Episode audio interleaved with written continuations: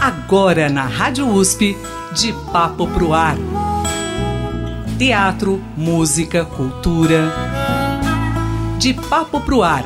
Apresentação Cido Tavares. Toda palavra incendeia e traz desejo de ficar assim, de papo pro ar. Bom, a cada sexta-feira estamos aqui recebendo pessoas ilustres com histórias importantes. Também falamos de eventos importantes, não somente para é, São Paulo, mas também para o Brasil. E falamos de música, de teatro, enfim. E está acontecendo a partir de hoje no Museu da Imigração um, um, um, importante evento, inclusive um número importante, né? É o, é o 28 encontro, é a 28 Festa do Imigrante, com mais de 100 atrações artísticas, gastronômicas, artesanato de 55 nacionalidades e regiões.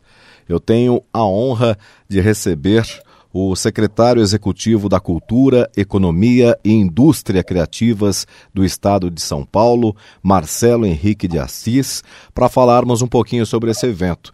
Que honra recebê-lo, secretário. Tudo bem? Tudo ótimo. É um prazer enorme estar aqui falando com todos, todos vocês. E é uma festa que tem tudo a ver com São Paulo, né? Porque a festa do imigrante traz essa conotação de da formação do nosso povo. Né? São Paulo tem essa capacidade de receber pessoas de todos os lugares, de todos os países, seja, sejam elas de outras regiões do Brasil ou outras regiões do mundo. E é a nossa 28ª festa, tem muita coisa legal preparada para para receber o cidadão paulistano e quem tiver de passagem pela nossa cidade também.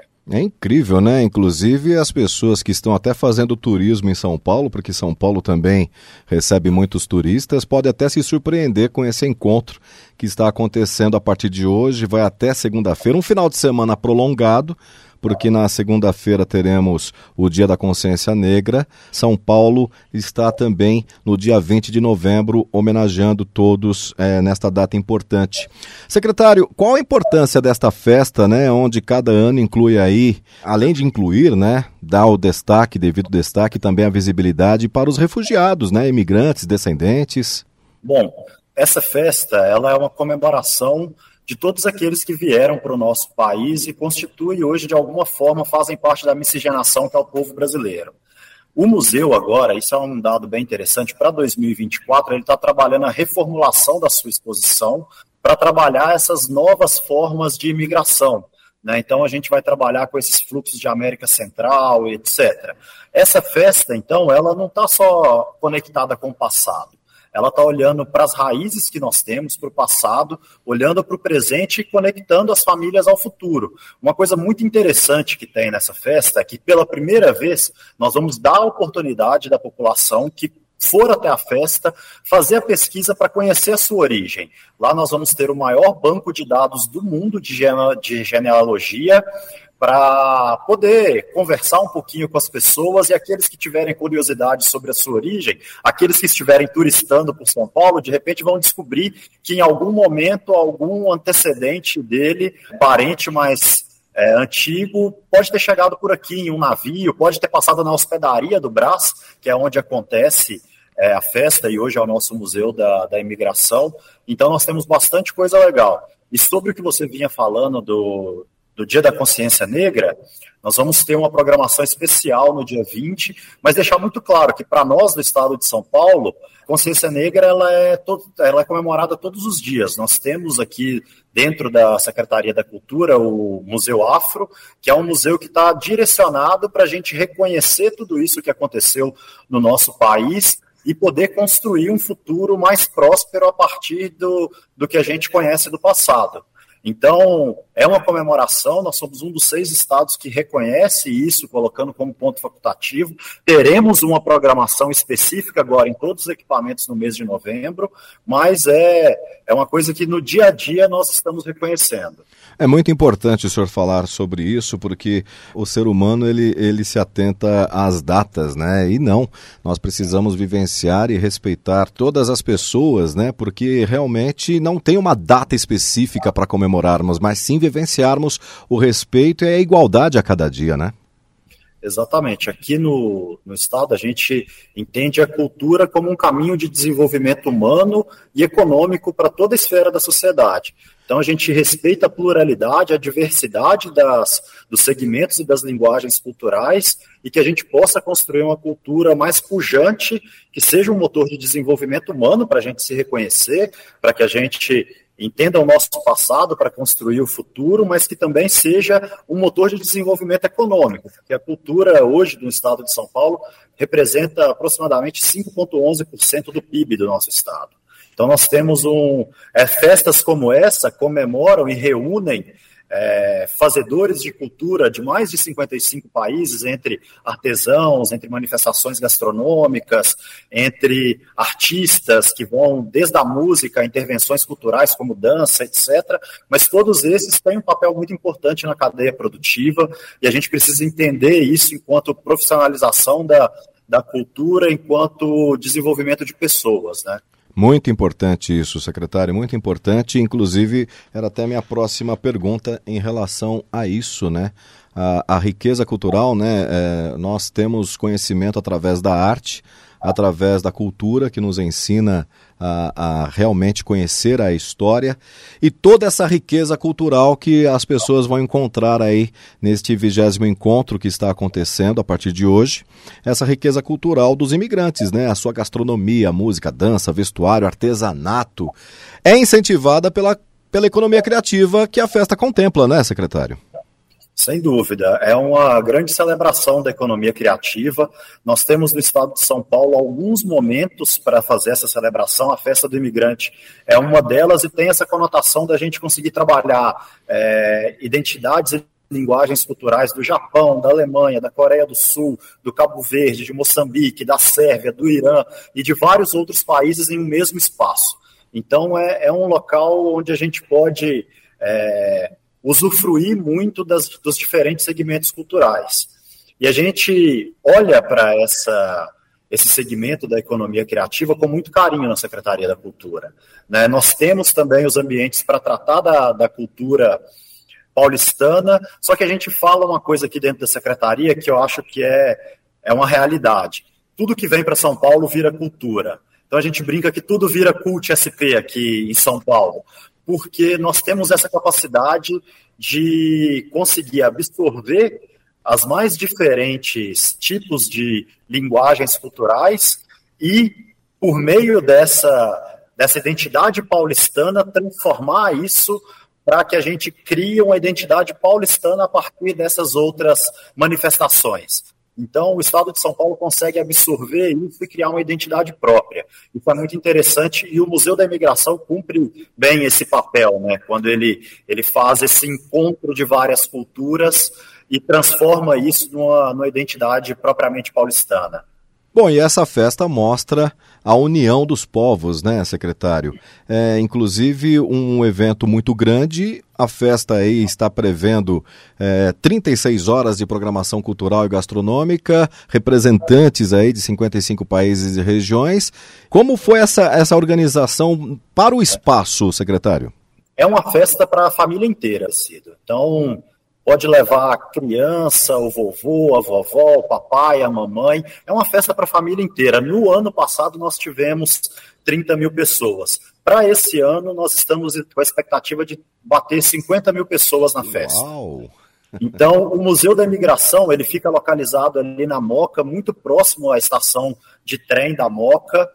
É, é, de fácil acesso, é para as pessoas irem participar, e é um museu que tem um jardim maravilhoso. Apesar de estar calor, é um jardim que muito arborizado, e as atrações vão estar distribuídas nesse jardim. Então, nós, vamos, nós temos lá mais de 55 países, mais de 25 manifestações de artesanatos desses países, mais de 50 oficinas, desde oficina de K-pop a oficina de origami, ikebana, que são manifestações coreanas e japonesas.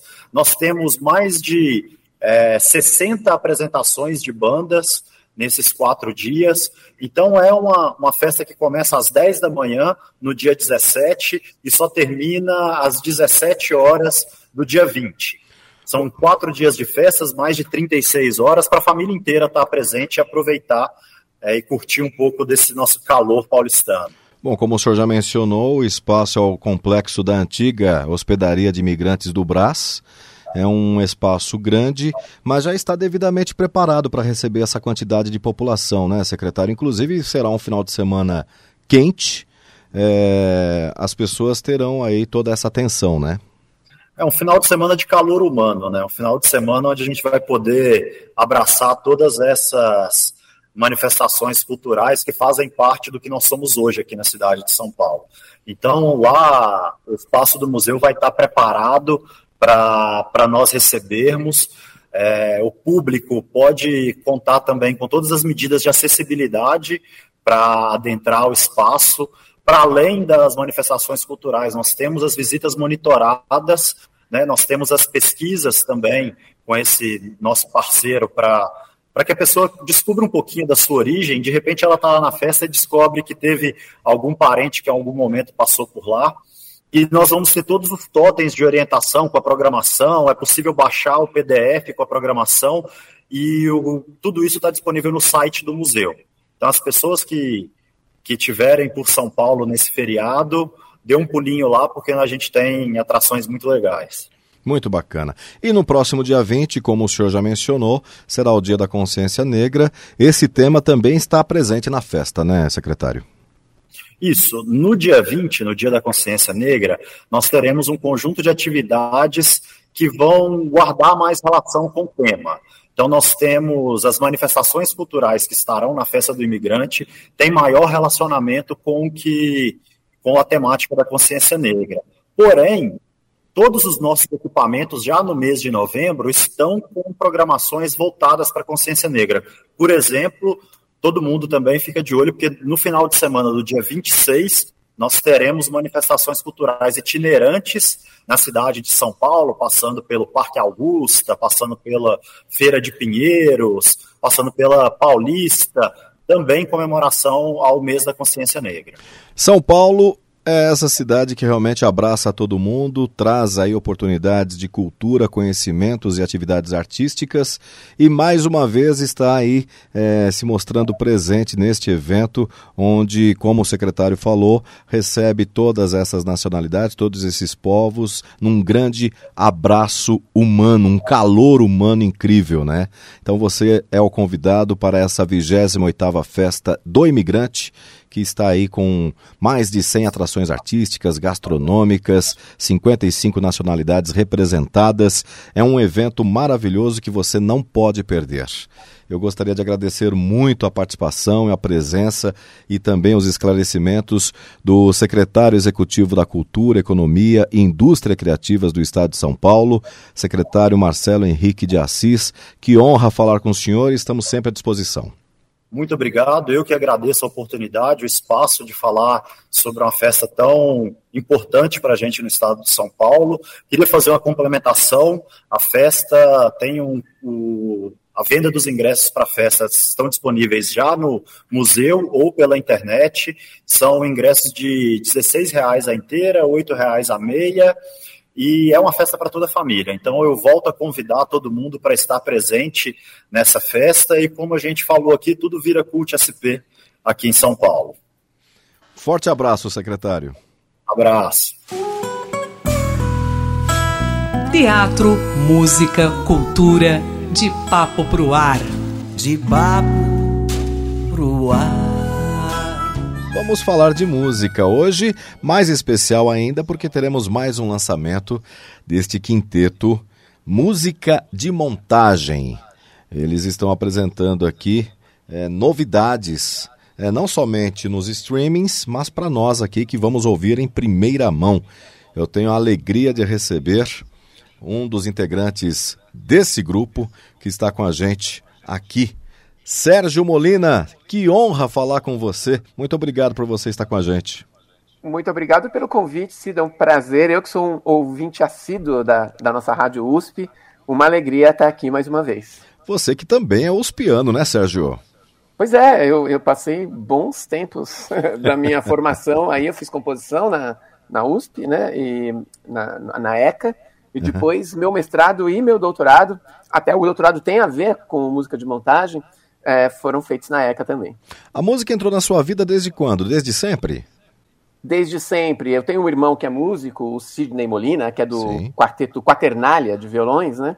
E ele é três anos mais velho, ele começou a estudar violão com sete anos, ele chegava em casa e me ensinava o que tinha aprendido na aula, eu tinha quatro. Né? Então eu fui acompanhando o processo dele e depois a gente, a gente trabalha muito junto até hoje. Né? Bom, ele foi a sua primeira fonte de inspiração. Total. Ele e a rádio que ficava ligada na sala de casa, né? É, tocando toda a MPB e música internacional dos anos 70. Acho que isso foram as primeiras formações, né? Então a sua influência musical realmente foi a, a música brasileira. Sim, muito música brasileira. É, eu lembro que, que meus pais deixavam uma rádio vitrola ligada, né? Daquelas uhum. mono na sala. E eu lembro o tempo bom, né? tocando, né? Muito bom, né? E ficar tocando na casa. É, Novos Baianos e, lógico, Caetano Veloso, mas muito Beatles também. Né? Então, eu acho que nesse equilíbrio, Beatles, Steve Wonder, depois Michael Jackson, esse equilíbrio entre já ir gostando muito de música brasileira, mas também da música internacional de qualidade. Bom, para o músico em si, né, para nós que somos leigos, nós ouvimos uma sonoridade diferente, aquilo já nos encanta, né? Principalmente nomes aí, como você falou, né? Beatles, que trouxe aí todo um movimento numa geração infelizmente foram acometidos aí, que se não estariam até hoje. Você viu que agora recentemente lançaram aí como se John Lennon estivesse vivo. E a voz está viva, né? A voz está viva, exatamente. Eterna. Exatamente. E você vê o movimento que os Beatles dá, mesmo usando a inteligência artificial. Então, como se fosse os Rolling Stones, que até hoje, então, o principal é, a principal concorrência, digamos assim, dos Beatles, né? Que Exatamente. se mantém até hoje mas a gente, a gente é movido por isso. Agora, você que é músico, que você conhece toda a sonoridade, estudou música, composição, enfim, quando você vê algo diferente, não somente no Brasil, mas no mundo, no mundo musical que é vasto, dá, um, dá uma fervida dentro, não é? Você fala, puxa, eu tenho que produzir alguma coisa. Ou eu tô errado, Sérgio? Não, Cida, é exatamente isso. Eu acho que o, o maior estímulo para a criação é a, a, a criação criativa de outros músicos, sejam do presente ou do passado, né? E num, num show excelente, ouvir uma gravação maravilhosa pela primeira vez, é, sempre despertou em mim a vontade de compor, né?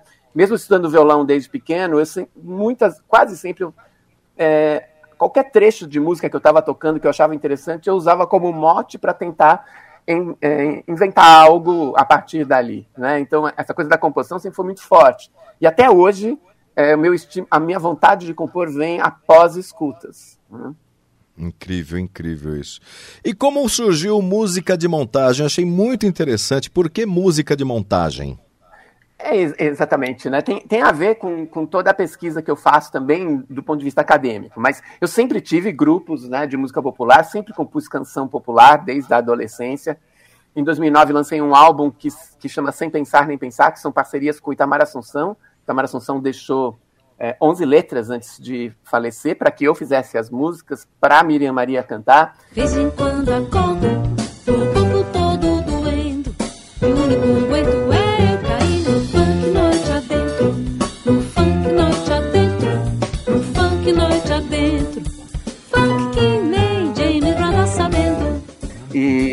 ou seja, eu sempre tive uma, um, um, bastante influência também da vanguarda paulista, uhum. é, mas é, permeado por essa escuta, digamos assim, de Beatles, de, de, de MPB, de Caetano, de Milton, e, e também com um interesse muito na tecnologia da música é, pop internacional.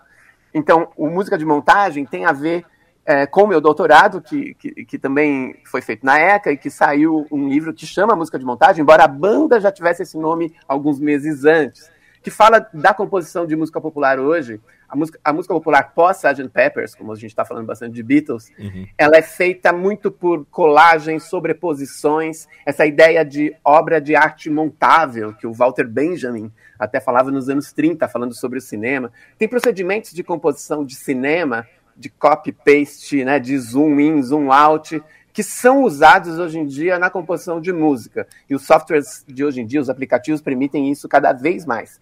A música de montagem, nosso, a nossa banda é aquela que cada faixa pode ter um contraste diferente de sonoridade. Né? Se você ouvir um álbum inteiro, você vai estar exposto a situações estéticas muito diferentes. Né? E a gente está voltando agora com dois lançamentos nesse pós-pandemia. Isso que é bacana. Quando você fala de montagem, é, pensando em áudio, é, seriam tipo cortes secos, né? Porque existe a mixagem. A mixagem uhum. para o ouvinte que está nos ouvindo é aquela transição entre uma música e outra, que uma falando grosseiramente, obviamente. Mas uhum. uma vai baixando, outra vai entrando, então você faz a mixagem. E aí outros tipos de mixagens. Mas quando você fala da, da montagem, cola tal, é realmente é como se fosse um corte seco. Você está ouvindo num ritmo, daqui a pouco, blumba, entra outro. É, é, essa, essa transição, esse contraste pode acontecer com o corte seco, mas pode acontecer uma rápida transição em que algo está saindo e outro está entrando, como você falou, né? E é possível fazer isso com a banda. A gente, às vezes, numa mesma canção, a gente tem climas muito diferentes, né? Não é o caso dessas duas que a gente está lançando agora, porque elas são contrastantes entre si, mas dentro de cada uma, Sim. elas têm uma certa sonoridade presente, né? Durante os dois minutos e pouco. Sim, ela já tem a sua característica já pré-definida. Mas Exato. nessas outras apresentações, seriam como se fosse apresentação de improviso. Mais ou menos também, porque é tudo muito planejado antes, né? A, gente, a, a composição, é, que quase sempre é, são músicas minhas com parceiros letristas, né? Então tem uhum. parceria com Kleber Albuquerque, com Chico César, com outros, Marcelo Segreto, né?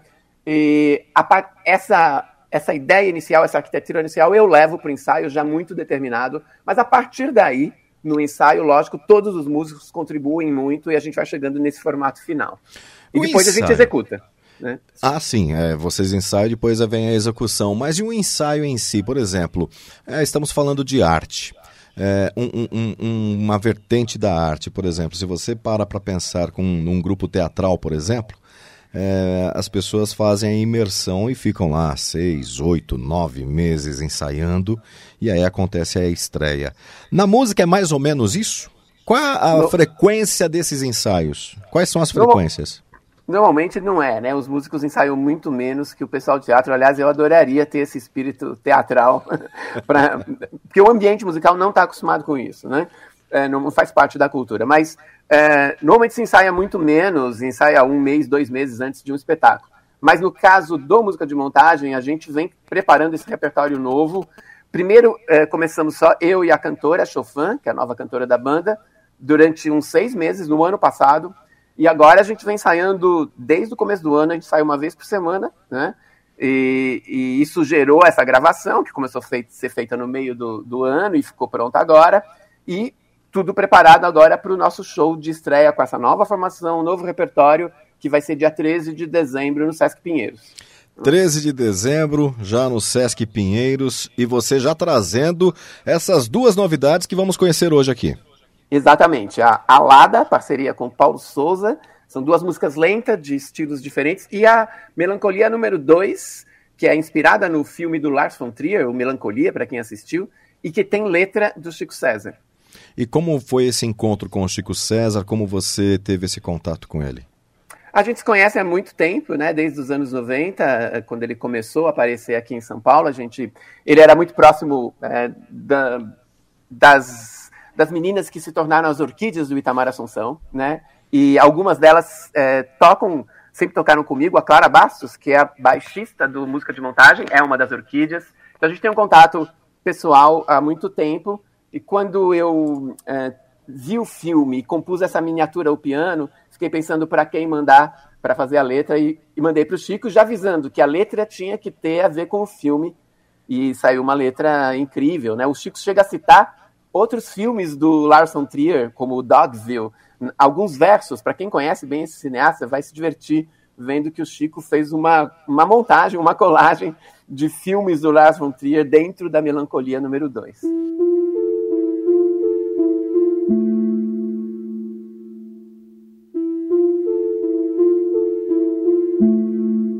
As ruas são sem chão, pessoas são ninguém. A vida agora vem e vai, vazia só desvão.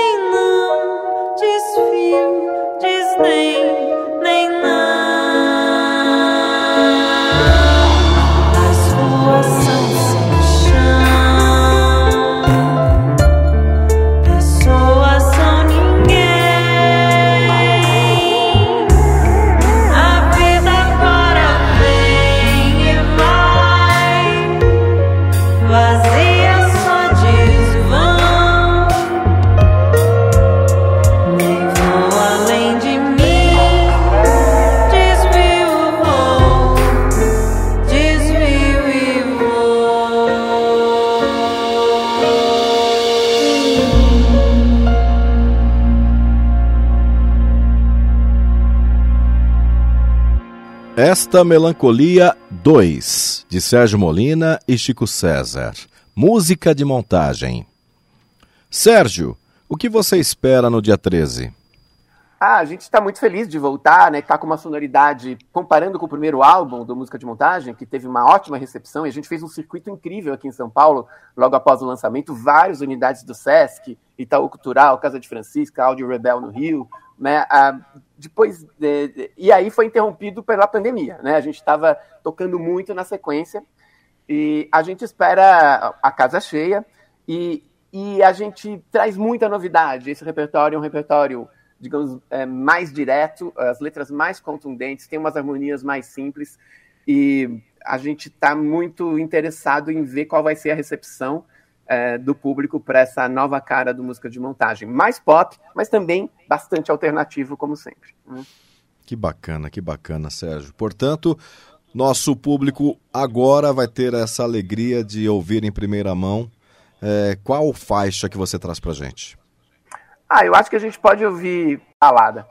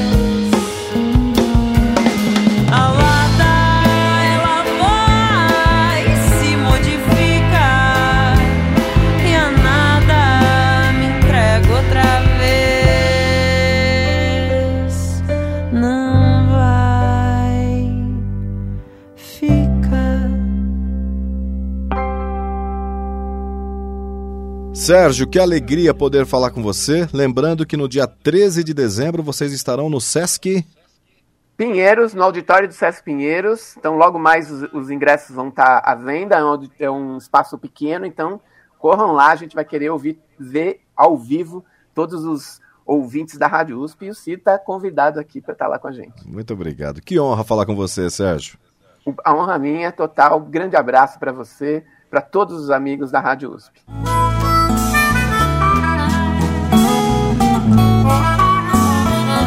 De Papo pro Ar. Produção e apresentação Cido Tavares. De papo pro ar.